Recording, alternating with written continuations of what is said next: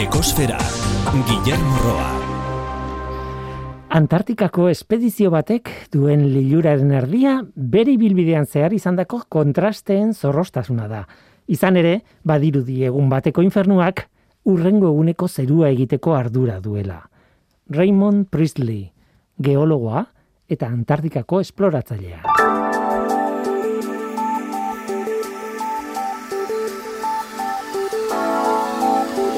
Urte berrion denoi A irurogeita sortzi izeberg erraldoia puskatu eginda eta agian ez da arriskutsua izango ego Georgia uartearentzat. Agian bai, agian ez. Hiru urteko historio bat izan da. A irurogeita sortzia, Antartikako kostaldetik askatu zenetik, Larsen C izeneko lautadaren ondori, ondotik, hain zuzen, Antartikaren penintxulan, ordutik munduko izeberg haundiena izan da. Eunda berrogeita amabi kilometro luze eta berrogeita sortzi zabal. Ideia bat izateko izebergak Gipuzko eta Bizkaia elkarrekin estaliko lituzke gutxi gara bera gainean jarrizkero. 2008ko urtearen bukaeran Ego Georgia uarte ondora iritsi da. Izeberga bera baino pixka bat txikiagoa den uartera. Zientzialariak etzekiten zer gertatuko zen izebergarekin, uartetik gertu ondoa joko ote zuen eta bertan geratu, edo korronteak eraman egingo zuen beste nunbaitera. Eta gertutik jarraitu diote uarte hartan fokak, pinguinoak eta arriskuan dagoen bale urdinen talde bat dagoelako. Izebergak askatu zenetik masaren eren bat galdu du. Eta azken albistea da pitzatu, puskatu eta zatia handitan banatu dela. Zatia handienak A irurogeita sortzi D, E eta F dira. Eta noski jatorrizko A irurogeita sortzi A izeneko izeberga bera. Nola nahi ere, puska hondiek zer norabide hartuko duten kezka hondia da. Ondoa jota ego Georgian geratzen badira, pixkanaka urtuko dira, eta horrek esan nahi du ur geza askatuko dutela, ur gazitara egokitutako bizidunen komunitatea handi bat biziden tokian.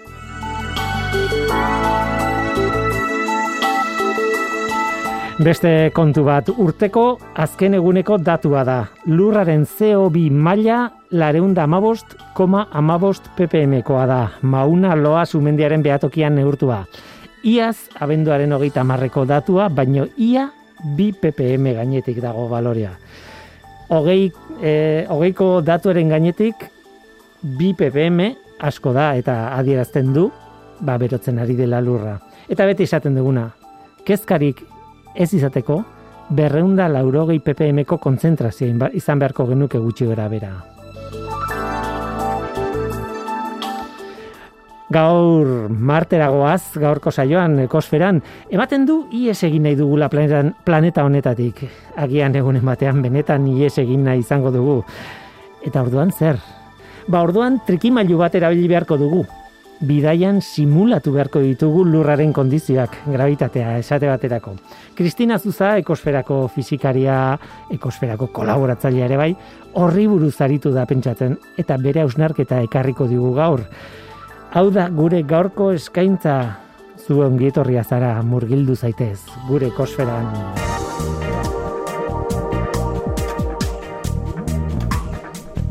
Ekosfera, Euskadi Gratian.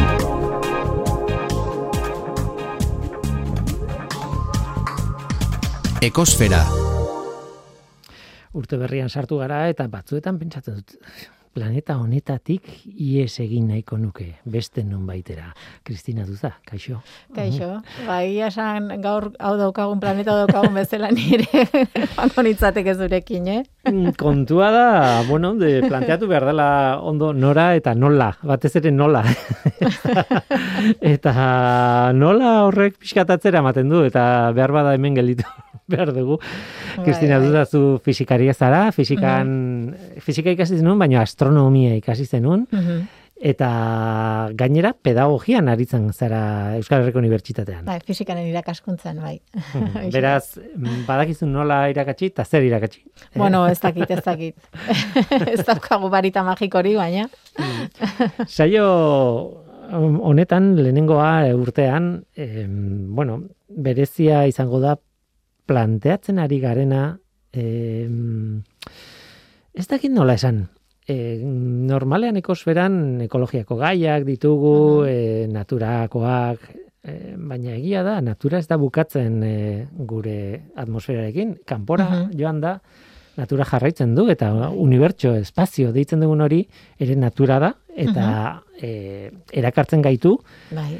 baina oso oso zaila da ara iristea eta horregatik e, hortik abiatu nahi genuen e, elkarrizketa hau, ez?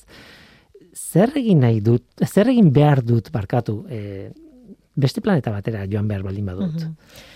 Bueno, gaur egun, eh, aipatu duzun moduan, eh, ilargira berriro joateko saiakerak eh, egiten ari dira, ezta? Hori da. Eta hala ere, bueno, ba, hortxe bertan dagoen zerbait da, e, egia esan oso oso gertu dagoelako, ezta?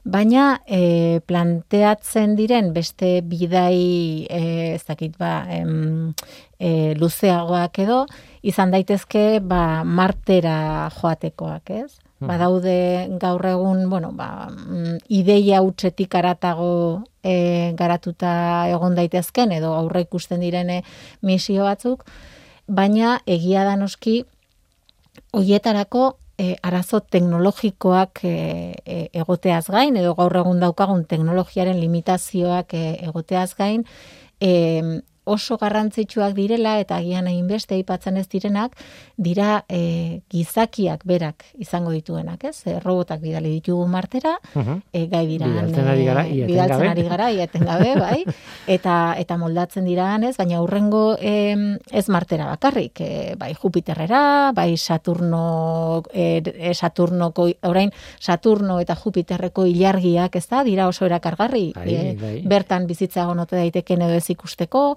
oso mundu desberdinak, baina e, bueno, ba, mm, arrazoi desberdinengatik e, interes e, zientifikoa sortzen dutenak eta horretarako gai gara, ez? Marte baina asko zurrutiago dauden Saturno eta Jupiter planetetara em, zundak bidali eta haiek haien informazioa baliat ze- baliatzea zientzia egiteko.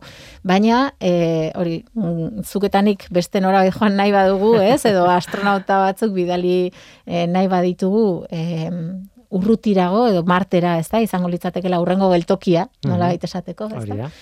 e, ba, hori, astronauteke jasango dituzten ondorioak e, oso oso garrantzitsuak dira. Claro, kontua da trampa txiki badela eh, espazioa. Zer, dena dago oso urruti. A ber, eh, ilargi esan duzu bertan dagoela, Bai, bai, e, iruz palau egun behar ditugu juteko, bai, bai. ez dela inbeste, bale? Urrengoa geltokia zuk esaten duzun bezala, berdin du norantz joaten zera, ja asko zurrutiago dago, orain esango dugu bai. zenbatea, bai. eta planetetara joateko urteak eta urteak behar dira, Mhm. Eta pentsatzen, planteatzen baldin baduzu, bueno, baino beste izar batzuetan planetak ere badaude eta toki bat, eske, izar batetik bestera salto egiteko, Gaur egungo teknologiarekin e, ametxutxa da. Mhm. E, bai, nik uste hor- hor geratzen da, ez da. E, karo, e, gizakia bidaltzeaz gain eta gizakiak e, izan ditzaken arazoak horrelako bidei batean gainditzeaz gain, nahi zu gero pixkat gehiago sakonduko dugu, arazo teknologikoak ere badaude, ez? Eta arazoiek gainditzeko sortu behar diren e, espaziontziak edo edo nabeak Mhm. ere e, eraikitzeko ezingo genituzke zuzenean ilargira egin den bezala, ez da? E, koetean bertan modulu guztia guztia sartu joan eta bueltatu, baizik eta eraiki beharko genuke e, espaziontzi hori orbitan, nazioarteko espazio estazioarekin egin ari den bezala, ez? Pixkanaka eraiki, Mhm. eta gero handik e, abiatu adibidez, ez da? Hori kontatuko dugu zergatik gainera, eh, baina hala ere, zenbakiak nahi ditut, esan dut. Zenbat tardatuko ginateke urrengo estaziora alegia Bueno. martera joan nahi baldin badugu. Bai. Zenbat tardatzen duten, hori robotak, bidaltzen ditugun robotak, roverrak edo Mhm, orbiterrak. Edo, bai. Bueno, hor, distantzia asko aldatzen da e, lurra eta marteren artean. Gerta daiteke biak eguzkiaren alde berdinean egotea, eta elkarren gandik nahiko gertu, kasu horretan, ba, irurogei milioi kilometro inguru bakarrik, bakarrik, Bakarrik. izan daitezke, bai, berrogeita amabos, gertuen daudenean, eta urrutien daudenean alegia Marte dolurra eguzkiaren alde batean eta Marte dolurra bestean dagoenean, ba, lauren milioi kilometrotara Mhm. handitu daiteke. Eta, e, Hau. Nola baita esateko, e, Marten urteak irauten du bat koma laurogeita, e, Marten urteak irauten duena eta lurraren lurrak irauten duenarekin gutxi gora bera bi urtetik behin elkartzen dira. Mhm. Bai?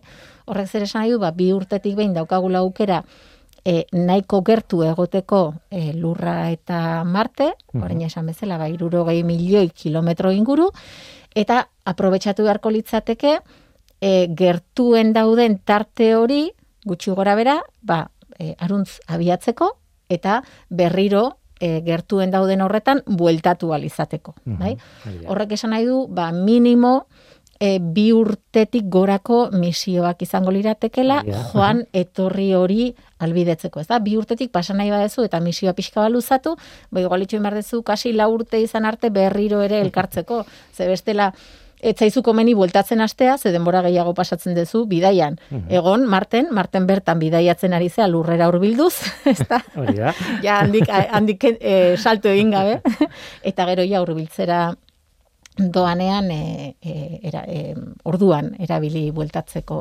e, espazio Claro, hori. espazioan ez dago lerro zuzen, bueno, lerro zuzenak badaude, esan baina ez ezin dira erabili bidaiatzeko. Ez da, hemendik ni puntu honetan dago, zu hor, Bai. eta zure gana joateko, zuzenean zure gana. Ez, orbitatan funtzionatu behar da. Bai, kon, Eta horren ondorioz, gutxi gora bera, e, gut, bueno, nik beti da nik e, buruan izan dudana da bederatzi hilabeteko bidaia Mhm. gutxi gora bera, bai, bai, ala bai. Egun daukagun teknologiarekin, e, bai, eta eta zuk esan moduan, ez da, em, laguntza gravitazionala erabiltzen da. Mhm. Alegia, azeleratzen gea, ba, edo ilargira joan, edo guzkira hurbildu edo nobaitera ez, eta e, indar gravitatorio hori erabiltzen dugu e, gure ontziak azeleratu, eta e, geroia bultzada txiki batekin, ba, nahi dugun e, lekurantz e, joateko, ez da? Izango litzateke ezakit, ba, onda baten moduko zerbait, ez? Mhm. Soka horrek, bueltak ematen ditugunean, soka horrek indar bat egiten du abiadura hori handitzen joateko, eta e, azken finean indar gravitatorioa, Bai. e, antzeko zerbait da, ezta? Tiratzen, zentruruntz tiratzen dizun zerbait, bueltak ematen aizea, momentu batean ondaren e, iskin bat askatzean harria ziztu bizian ateratzen den bezala, ba, kasu horretan momentu batean espaziontzi horrek motor batekin e, orbita horretatik alde egiteko bultzada bat hartzen du eta lerro zuzenean ondo bideratu baldin badegu, ba joango litzateke e, beste planeta horretarantz lerro nahiko zuzenean. Bai, es- Baina, baina eh, espazioan azkenean orbita batean sartzen zara jarraituz, nahi nahi eta nahi ez, ez? Bai. Eta Mhm. eta Bai. araño joaten. Bueno, tira, hori da bederabiltzi hilabeteko bidaia eta zu kontatu duzuna, azkenean junda etorria egin nahi baldin baduzu, ba urteetako eh, Mhm. misioa plantea behar duzu, Bai. planteatu behar duzu. Orain, guazen jendea bidaltzera. Bueno, ba, Hemen ditugu lehenengoa- arazoak, hasi arazoekin. Bai, lehenengo aipatzen dena e, arazo psikologikoak edo di izango lirateke, ez da? Ez naiz harritzen. Leku txikian, jende gutxi, guk itxialdian familiarekin pasa ditugun Hamar egun aste- luze egiten zaizkigu.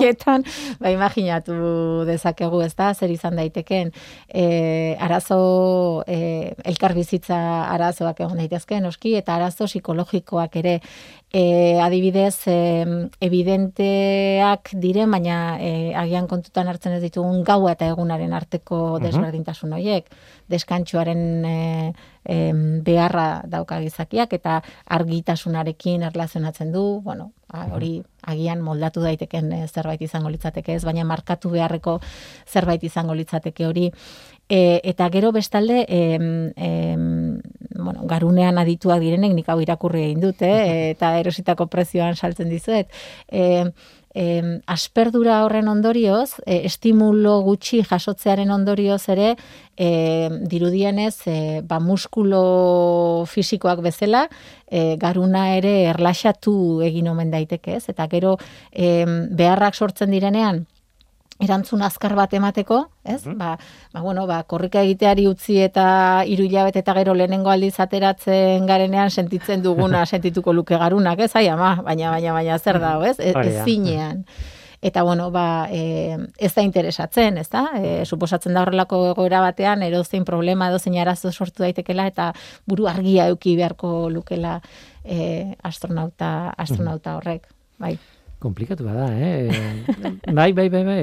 Bueno, e, pentsatzen nahi naiz, e, itxasuan ibiltzen direnek ere, bueno, izate dutela, ez? Lehor eratzean Mhm. arazoak e, denbora asko ibili baldin badira e, nabigatzen, adibidez, ez? Eta lehorreko zorabioa, eta ez dakit Mhm. Bai, bai, gauzak aipatu claro, dira, ez? bai, bai, bai, bai, eta bai. azkenean Bai. garunaren erantzunaren kontua, ez? Mhm, bai. Dira, e, horrelako bidaian dagoen e, ontzi bateakin, e, esan behar da, orain momentu honetan, e, aztu zailen esatea, martera badijoa, badijoaz, e, bi edo hiru misio, ez nago seguru, baina txinakoa a, aipatu beharra zegoen, tianguen bat izeneko ontzia badoa txinara, bide jaurti zuten, ustailean, eta oraindik ez da iritsi, e, iritsiko da, ez nago seguro, mm, hiru edo lau hilabete barru, edo horrelako zerbait. E, tianguen dirudienez, esan nahi du, zeruari egindako galderak. E, Eta mm, poema zahar batean agertzen, zie, agertzen zen hitz bat zen, eta bar, horri jarri diote, eta lehenengo aldiz e, jarri dute, eta zer bidali dute orbiter bat, alegia marteren Mhm. inguruan orbitatzen Orbitatuko egongo da. den e, zunda bat, e, azalera jetxiko dana, e, lander bat, nola baita ez, at, aterrizatu ba, marteratuko dana, ez? eta horren barruan e, Robert txiki bat. Mhm. Bale, e, instalazio guztia edo ekipamendu guztia eta txikia izango da gainera. E, Mhm. baina e, posible da bidaltzea. Orain platenetzen ari garena da e, gizakiak gainera eramatea. Mhm. Hori Bai. ez dut egin. Hori auskalo egingo dugun. Baina hor sortzen dien beste problema batzuk da e, distantzia handi hori Bai. dela eta Bai. beraiekin komunikatzeko arazoak, ez? Esan Bai. dute, lurretik martera komunikatzea ez da zu eta biok hemen gauden bezala hitz egitea zuzenean. Mhm, Bai, e, bidali deza- ditzakegune seinaleak irrati seinalea adibidez, ez? E, e, em, estudioetatik em, em, em, etxeetara iristen dena, e, ia aldi berekoa dela iruditzen zaigu, Bai. baina argiaren abiaduran bidaiatzen du. Bai? Argiak egiten ditu irureun mil, mila kilometro segundu batean. Orduan, hori mm, guretzat, gure egunerokotasunean aldi berekotasuna da. Baina distantziak handitzen zen neurrian, ba, argi dago seinale horrek iristeko denbora behar duela. Bai? Adibidez, eguzkitik em, datorren argiak zortzi minutu pasatzen du lurrera iristen. Bai? Eta e, ilargitik zortzi segundu. Bai? Pentsa zortzi segundu atzerapena da, baina ez da askorik ere. Da asko. Marte urrutiago dagoenez, eta posizioaren arabera berriro ere, ba, baliteke e, lurretik bidaltzen dugun seinale bat adibidez. E, landerrari esateko roberra askatzeko, Mhm. zuk esaten diozu. E, roberra askatu. Bai, botoi honi eman eta lur roberra Hogei askatu. minutu pasa dezake iristen martera seinale horrek. Eta roberrak zuri esaten dizu, ja askatu dut, edo irudi bat, roberra askatzen. Etortzen denerako pasa ditzake beste hamar hogei minutu posizioaren arabera. Orduan, kaixo zer moduz, horrek ordu erdi iraun dezake lasai asko. Mhm. Bai?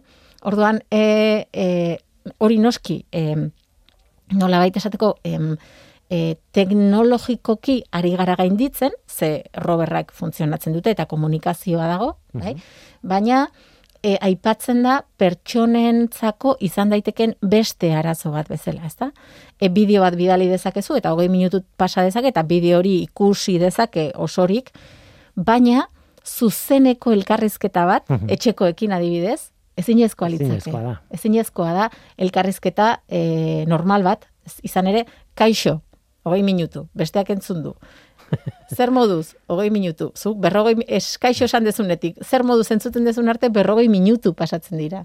Ez? Bai. Orduan, e, beste arazo bat izan daiteke, ez? Esaten zu, jo, kanpoan gaudena, baina gaur egun teknologiarekin eta bideodeiak eta bideodeiak ezinezkoak lirateke adibidez eh, Marte, Martetik. Eta ez da teknologia kontua, fisikaren limite baten eh, kontua baizik, ez, kasu honetan. Eta hori dena ondo baldin badoa. E. Arazo bat baldin badago eta behar baldin badut erantzun bat, aizu, Houston, Bai, bai, bai, bai, ez, ez, ez que Houston ez da enteratuko gehi minutu pasarte. Orduan, bai, bai. alaxe, alaxe da, bai. Tira, e, beste problema handi bat beti aipatzen dena, eta nik uste dut e, hitz egiten ari garela eta buruan dazkat e, zientzia fikziozko pelikula, e, Mhm. eleberriak eta bar, baina aipatzen dira beti, beti erradiazioaren Bai. problemak. Mhm, Bai. E, lurrean e, eguzkiak igortzen duen erradiazioarekiko babestuta gaude lurrak duen eremu magnetikoagatik. Bai, orduan, e, partikula kargatu hauek harrapatuak gelditzen dira lurraren eremu magnetikoan eta ez dira zuzenean e, lurrera iristen edo guregana iristen, ez? E, bai, agian gero ikusten ditugu e, aurora borealak eta horrelako e, fenomeno naturalak hoien ondorio dira. Kargatutako partikula horiek lurrera sartzen direnean eta lurreko atmosferarekin e, e, elkarrekintza horren ondorioz, ba, ikusten ditugu argiak, edo aipatzen da batzutan e, irrati seinaleak galdu direla, eta bar, bai, horren ondorio dira, baina e, lurraren eremu magnetikoak birmoldatu dituenez eta nola esateko frenatu edo egokitu ditu e, ez dira e, arrisku bat gizakiontzat. Baina, berez, e, erradiazio hori ionizatzailea da, alegia, energia nahikoa du gure ADN-a moldatzeko. Mhm.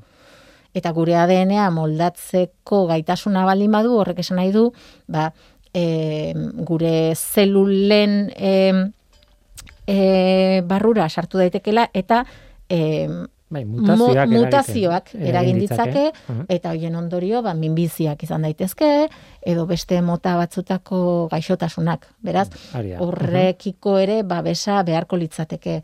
Gaur egun eguzkia nahiko ondo e, kontrolatuta dago, nola baita esateko, e, badaude mm, e, aurrekariak jakiteko eguzkiak noiz Mhm. eman dezaken horrelako estanda bat, eta zen horabidetan izango den, orduan, bueno, em, aipatzen da, em, babesgune batzuk sortu daitezkela, ez, espazio ontzi horietan, eta arriskua dagoen momentuetan, ba, hor, hortxe sartu, erradiazio horretatik babesteko, eta gero, atera, hala ere, em, egoera normal batean, lurrean baina, e, euneko hogeieko em, aukera handiagoak daude, e, erradiazioaren gatik sortu daitezken ba, mutazio edo gaixotasunak garatzeko horrelako egoera batean. Naiz da, momentu puntualetan babestuta egonez, erradiazio arruntak bakarrik ja e, eragin hori izan, izan dezake. Planeta honetan gelditzeko gogoak daukate. Bai, ez dakit esan dugu joango ginela, baina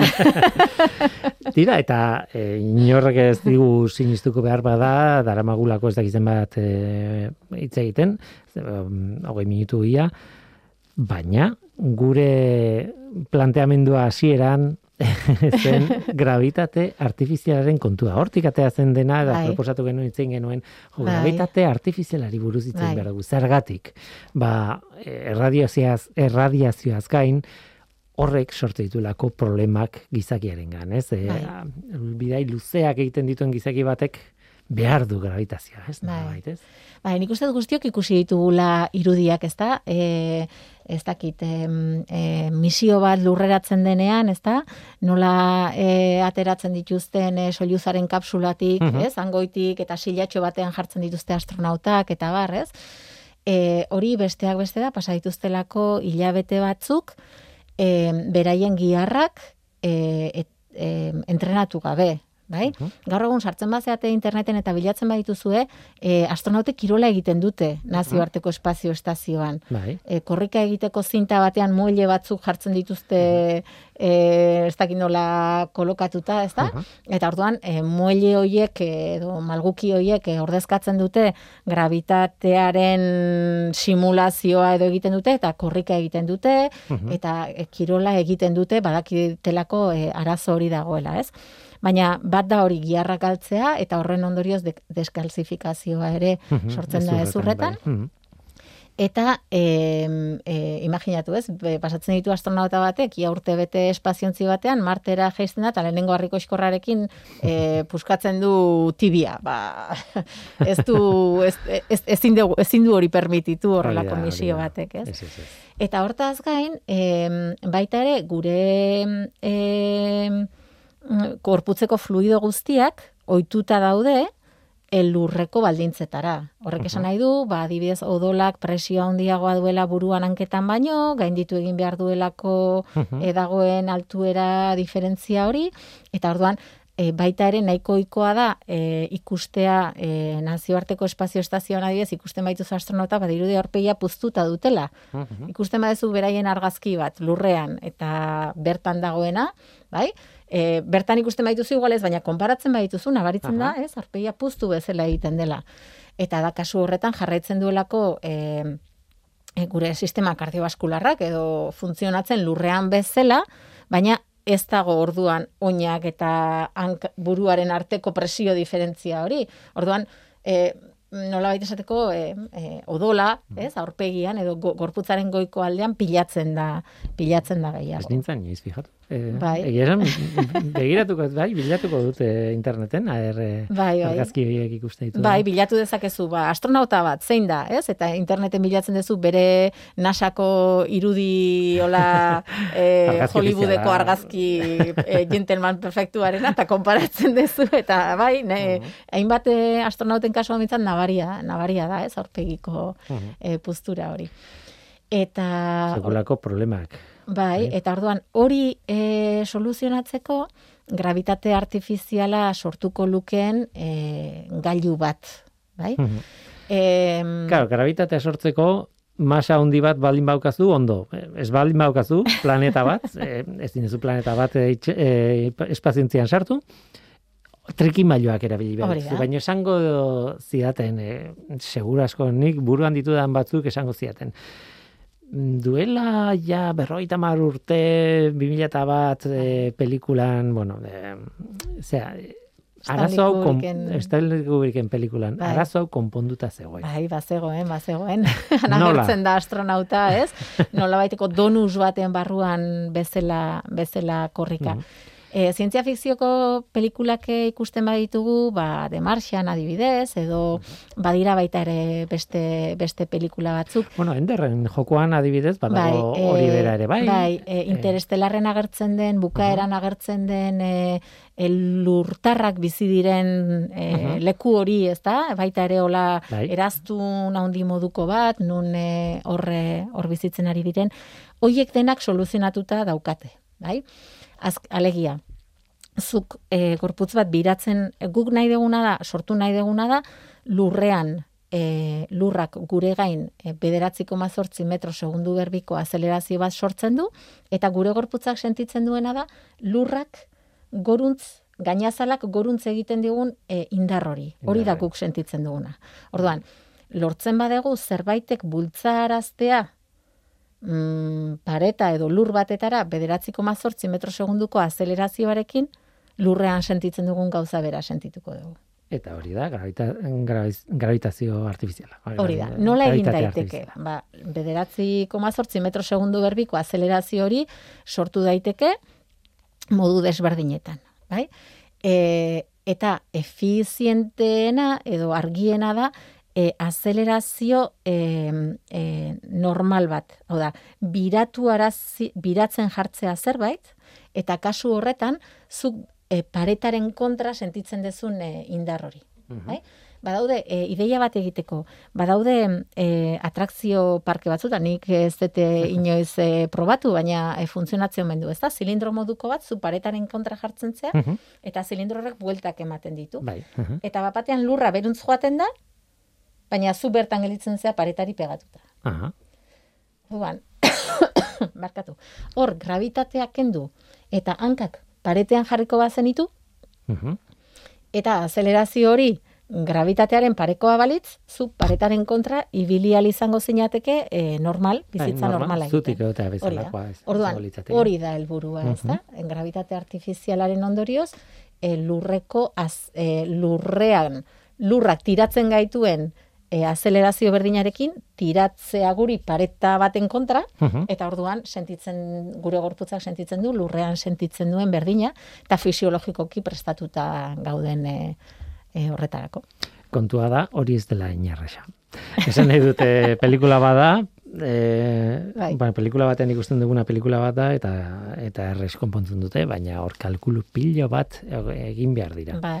Besteak beste, lehenengo problema da, ze tamainako gailua behar duzun, ez? Bai, bai, bai. Ze tamainako eraztun, Bai. eraztun edo donus bat behar Bai, duzun, hori da. Ba, Horretarako. behar den eh, ta- eh, donusaren tamaina eh, da eh, minutuko ematen den bira kopuruaren araberakoa. Mhm. Bai? Orduan, e, gero eta bira kaskarrago eman, orduan eta tamaina txikiagoa behar da. Mhm. Ba oso erreixa, ez da, guazen egitea txiki txiki bat eta azkar-azkar jarriko dugu biratzen. Noski. Bueno, ba, ez da posible, horrek arazoak sortzen ditu. Bai? Ze oso txikia baldin bada, hankak eta buruaren arteko azelerazio diferentzia oso handia da. Eta horrek e, sortzen duen desajustea, ba, okerragoa da soluzioa baino. Alegia, bederatziko ma sortzi zenbakia eman duzu lehen. bai. Baina horrelako gailu txiki batean jartzen balin baduzu, e, behar bada hankek jasotzen dute behatziko ma sortzi, baina Hori da, baina buruak, ez du buruak, eh, igual bost, daga bost. agian, eta claro, orduan, diferentzia hori E, ezin da jasan. Hori da, e, nolabait esateko, e, em, istripu batean e, hainbat jeko azelerazioa jasatzen dezunean bezala buruarekiko, hankarekiko Mhm. diferentzia horrek, ezta? Badago momentuan nun konortea galtzen dugun, Mhm. bai? Orduan, e, suposatzen da, entrenatutako astronautek, agian, e, sei bira minutuko e, em, abiadura bat jasan dezaketela. Baina, e, Willy, zuketan joan behar baldin badegu, e, daukazu niregan. bi bira minutuko, e, bi, minutuko bi bira ematen dituen gailu bat beharko genuke, eta horrek esan nahi du, donusaren erradioak berreun metrotik gorakoa izan behar duela. Mm. Eta beraz, estruktura, ez, zen Bai. mega estruktura e, beharko litzateken e, e, Alegia, sortu. espaziontzi erraldoi bat egin behar dugu, gutxinez, e, e, horrelako eraztun bat, Bai. berreun metroko eraztuna, eta- handiagoa balitz hobeto. Bai, bai, noski, gero eta ondiagoa, orduan eta diferentzia gutxiago izango litzateke, eta orduan eta osasunarentzat eta jasangarriagoa, e, a- lurrekoaren antzekoagoa izango litzateke. Orduan horre estimatzen da, bibira minutuko neurri polita dela, bai? baina adibidez e, e, interestelar ez barkatu, em, demarxian aipatueten bezalako, ba horragian e, hola irudia ikusita, eh?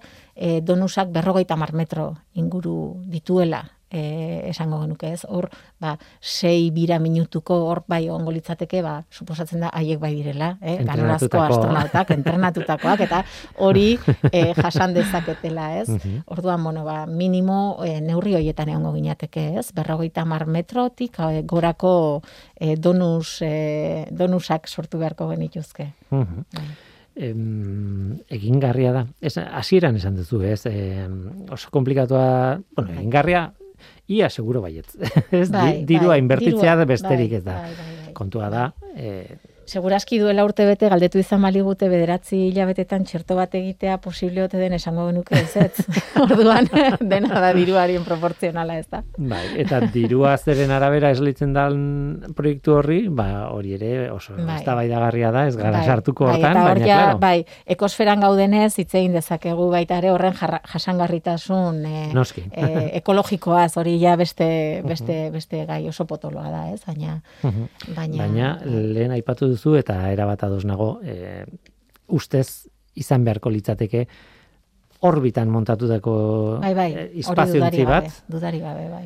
eta horrek esan nahi du, bueno, e, e, zean, ISS, Estazio Espazio Internazionala nazioartekoa e, den bezalakoa, ez, montatzen joan dira, Bai. Pixkanaka, pixkanaka, moduluka, eta Bai. ez dakiten baduen, baina eun metro gehien ez e, ba, mutur bat bestera, ez dakit horrelako zerbait, Bai, ez? nik ere orain ez daukat datua Baina- burua, baina horrelako eun metro desente da, bai, bai, e, asko jota nik esango nuke. Bai. da. Eta orduan, montatu beharko bagenu, e, eraztun bat, osea, tubo bat, e, Mhm. eraztun mod, e, forman, berreun metroko radioarekin, Mhm. horrek e, biderkatu, osea, diametroarekin. Bai, radio, esan ez duzu. erradioa, erradioa. Erradioa, Bai, berez bai, bai. lareun metroko Bai, bai, bai, diametroarekin, bai. eh? hori bider Bai. iru, Bai, mm, iru koma piko. Ba ez dakit, jartzen gara, e, mila berreun kilometro eta pikoko Bai, bai, instalazio bai. bat Bai, edo bai, gehiago e, bai. e, espazioan, gehi espazentzia bera, esan Bai, bai, motorra egon bai, behar duten bai, tokia, bai. hori birarazteko mm, behar den Bai, nik uste, nik uste em, em, momentuz behintzat prestatuta edo pentsatuta dauden e, misioek e, eluketela e, gravitatzea simulatzen duen gailurik izango. Hau da, moldatuko lirateke, em, astronautak eh, kirola egin dezaten, beste modu batetara, em, saiatuko liratekela beste modu batetara mantentzen e, em, astronauten osasun fisikoa Mhm. em, em, alik eta egoerarik onenean, bai? Eta seguruena onartuko lukete hala ere problemak izango lituzketela Hori da, bai, iristean, baina ez? e, nik uste gaur egun e, daukagun teknologiarekin lehen esan bezala eta dagoen perspektibarekin e, egingo diren e, e, inbersioak eta bar e, inundik inora ere ez dela horrelako tamainako zerbait e, pentsatzen. E, zerbait xumeagoa, nun e, e, arrisku eta abantailen arteko e, e, kompromezu bat bilatuko den, eta bueno, ba, ba, e, ez dut uste e, momentu hontan e, gai, gai garenik edo edo e, aurrekonturik daukagunik e, horrelako misio bat e, bidaltzeko martera. Entzun izan ditu ko- kontuak, ez nik uste dut Donald Trumpek eh, iragarri zuela, okerrez banago, ez, buruz ari naiz, baino 2000 eta hogeita bosterako, edo Mhm. horrelako zerbait eh, pertsona bat jarri nahi zuela Marten eta bar, ondo pentsatuta, uf, zaila ikuste. Bai. Osea, gauza bat da agintariek esan dezaketena hor goian, eta, Mhm. eta zergatik esaten duten eta bar, Bai, bai. baina... Mm, Bai. ez dakit Ze gero ikusi behar da baita ere Marten, astronautan Marten dagoen e, garaian ere, e, bertan badago gravitatea, baina lurrekoa baina txikiagoa da baita ere. Marte txikiagoa da, bai. Orduan, bueno, ba, e, han dagoen, han dauden bitartean ere, ez, ba, egingo luketen e, e, esfortzua edo egingo luketen lana ere txikiagoa izango litzateke, eta ondorioz, e, gorputza egokitu egiten da. Mhm. Orduan, ez, e, e, lurrera etortzean, ez, agian nahikoa da, egiten dezun kirolarekin marten ondo egoteko, ze ez dezu hainbeste indarrik behar, Mhm. baina gero mm, lurrera bueltatutakoan, ba, ba batek daki ze, ze ondorio. Hori. Ikusiko aldugu.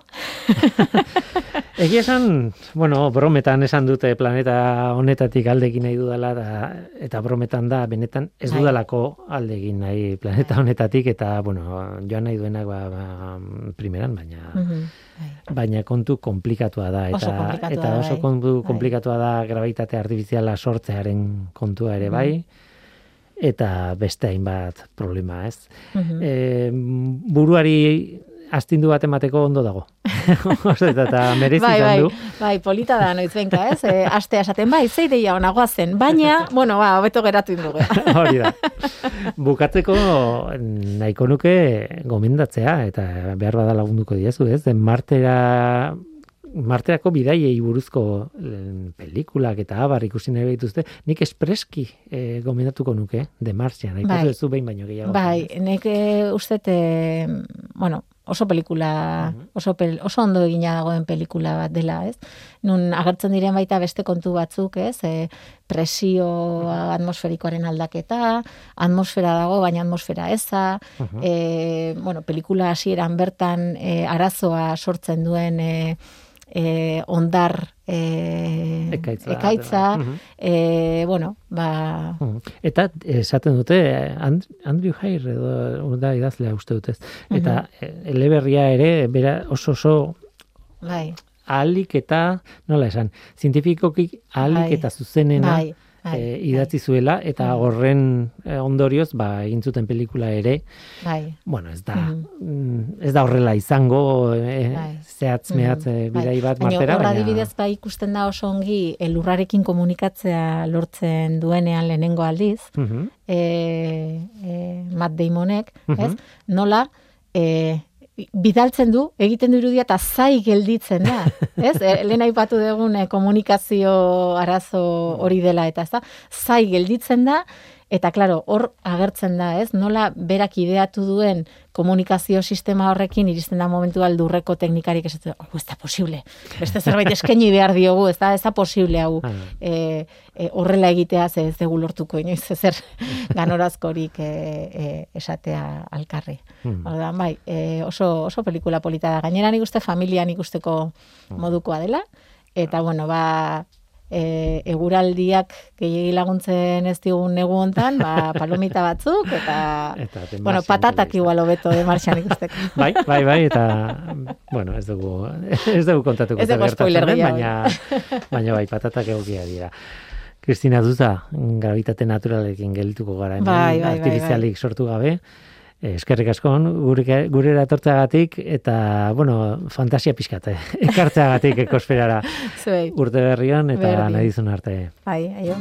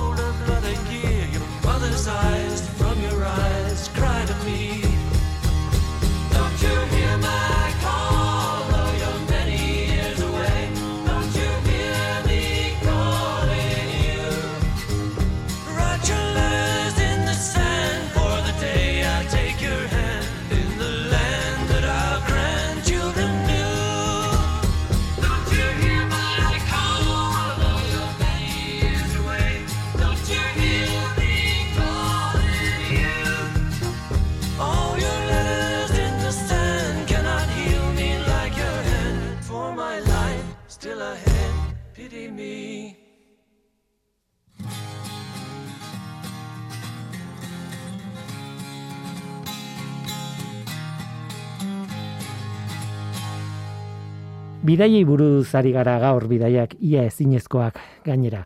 Eta aprobetxatu nahi dut ez bakarrik ustezko etorkizun bateko bidaiak aipatzeko, auskalo joango tegaren inoiz martera edo ez. Baizik eta iraganera ere begiratuko dugu ehunka urte atzera. Itxasotik nabigatzen egiten ziren bidaietara. Kontu txiki, baina interesgarri bati buruz hitz egingo dugu.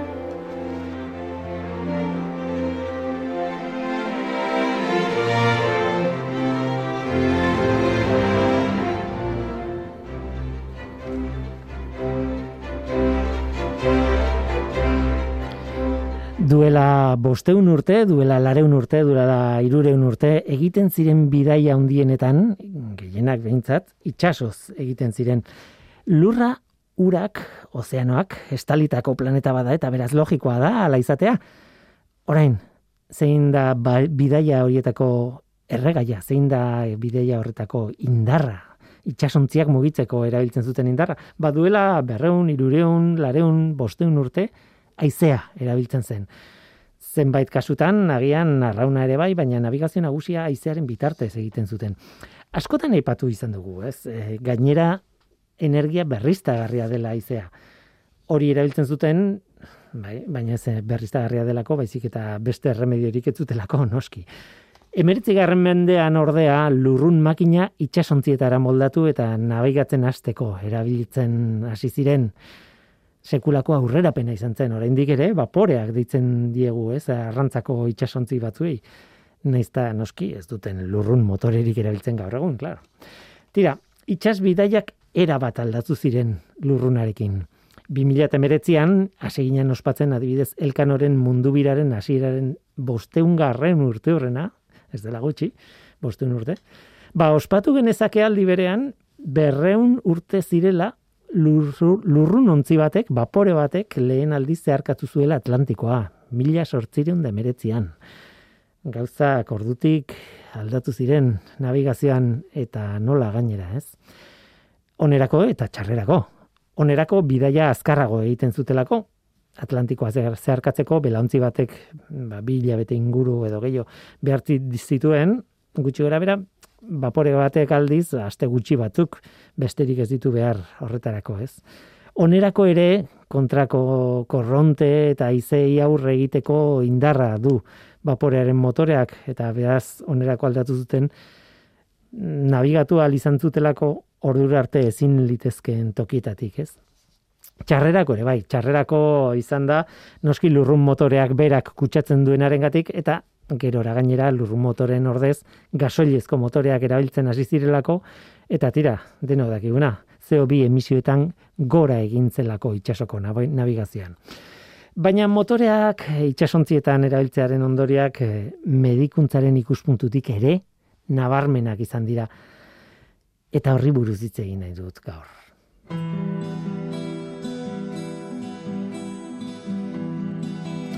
Bi kontu aipatuko ditut hemen eh, gehiago badaude noski, baina bi hauek oso interesgarriak dira. Bata da filoxeraren kontua. Filoxera onjo bada mahatxondoei eragiten diena. Berez Amerikako onjoa da eta denborarekin hango mahatxondoek filoxerarekin bizitzen komatxon artean ikasi zuten. Ekosistema berekoak dira biak. Filoxera eta Amerikako mahatxondoak, ez? Amerikatik belauntziek mahatxondoak ekartzen zituztenean, ba, bi hilabeteko bidaia zen gutxienez, berrogei egun baino askoz gehiago, eta beraz filoxera hil egiten zen berrogei aldi hartan, ez? Eta etzen arazorik izaten. Baina lurrunontziak hasi zirenean bidaia hori egiten, Atlantikokoa, mahatxondoak azkarrago egiten zuten bidea, eta filoxera bizirik eta aktibo iristen zen Europara. Hor problema, bai. Horren ondorioz, Europako mahasti ia guztiak kutsatu ziren filoxerarekin eta geroztik mahatxondo Europarraren landareak mahatxondo Amerikarraren hanken gainean txertatu behar dira. Esan bezala, Amerikarrak ez ditulako filoxerako, filoxerak hiltzen, ez? Baina ardo produkzioaren arazo izugarri hori, itxasontzi azkarragoak erabiltzearen ondorio bat izan zen. Hori zen bata, baina aipatu nahi nuen bigarren kontua beste kontu bada, mito txiki bat da. Eskorbutoarekin du zerikusia. C vitaminaren gabeziak eragiten du eskorbutoak. E, eskorbutoa, ba, oso ezaguna da, ez? E, eta marinelen gaixotasun tipiko bat izan zen. Hilabeteak pasatzen zituzten itsasoan, ezin zuten janari freskorik jan, eta azkenean C vitaminaren falta izaten zuten. Ondoria zen eskorbutoa, gaixotasun larria, oso larria eta kasu askotan eriotzara bideratzen zuena, ez? Soluzioa erraza. Zitrikoak jatea edo azak jatea edo C vitamina asko duen janari bat jatea, ez? E, zera, azken batean fruta askok eta eta landare askok dute C vitamina. Hori egin ezkero, kasu larrietan ere egun gutxi batzuetan sendatzen dire ziren badibidez limoia jaten. Baina badago mito bat horri buruz hemen Euskal Herrian. Askotan entzuten da Euskal Nabigatzaileek ez zutela eskorbutorik izaten eta ingelesek edo nederlandala- nederlandarrek adibidez bai. Eta bien arteko aldea da, ba, Euskaldunek sagardoa eramaten zutela bidaian edateko, eta ingelesek eta nederlandarrek berriz garagardoa. Ura eraman ez gero usteldu egiten da, eta, bueno, ez da oso ona bidaietarako, baina sagardoak eta garagardoak irauten zuen ondo askoz denbora gehiago, eta berez egokiak dira barkuan eramateko. Beraz, badirudi sagardoak Euskaldunak babesten zituela eskurbutotik, sagarrarekin eginda dagoelako, eta sagarrak C vitamina duelako. Baina hori, gezurra da, babes hori, gezurra da. Daniel Zulaika doktoreak, hemengo mediku batek, haren itzaldietan azaldu izan du zergatik. Batetik, sagarrak oso C vitamina gutxi dauka. Are gutxiago sagardoak, eta denborarekin gainera, pixkanaka daukan gutxi hori galdu egiten du, ez? Beraz, itsasontzi batean ematen den sagardoaren C vitaminaren kantitatea oso oso oso txikia da. Hemezortzigarren mendean James Lind mediku eskoziarrak esperimentu bat egin zuen itsasontzi batean. Eskorbutoak jota zeuden hainbat mari- marinel zitun, oso larri zeuden gainera. Tardoan berak James Lindek biko taldeetan banatu zituen. Talde batekoei limoiak eta zitrikoak eman zizkien. Beste biri sagardoa. Eta beste taldekoei ba, elixir bitriolikoa, ospina, itxasoko ura eta beste janari mota batzuk. Limoiak eta zitrikoak jan zituztenak oso azkar sendatu ziren, egun gutxi batzuetan. Sagardoa erantzutenak aldiz, oh, oso oso mantxo betu ziren eta besteak ez ziren sendatu. Azkenean ondorioa argia zen, zitrikoek bai, sagar, eskorbututik babesten du, ez zitriko batek. Baina sagardoak ez. Hala ere, ternuako bidaia asko egin zituzten Euskaldunek eta ia eskorbuto kasurik ez zuten izan. Zergatik? Bakaso honetan ere denboraren gakoa, da- denbora da gakoa. Ternuarako bidea bi hilabete baino gutxiagoan egiten zuten eta eskorbutoak bi hilabete baino gehiago behar ditu azaltzeko. Azken janari freskoak hartu denerik. Beraz, nolabait esateko gaixotasunari etzion denborarik ematen garatzeko. Horregatik etzien gaixotaz, gaixotzen euskaldunak. Ez sagardoaren gatik.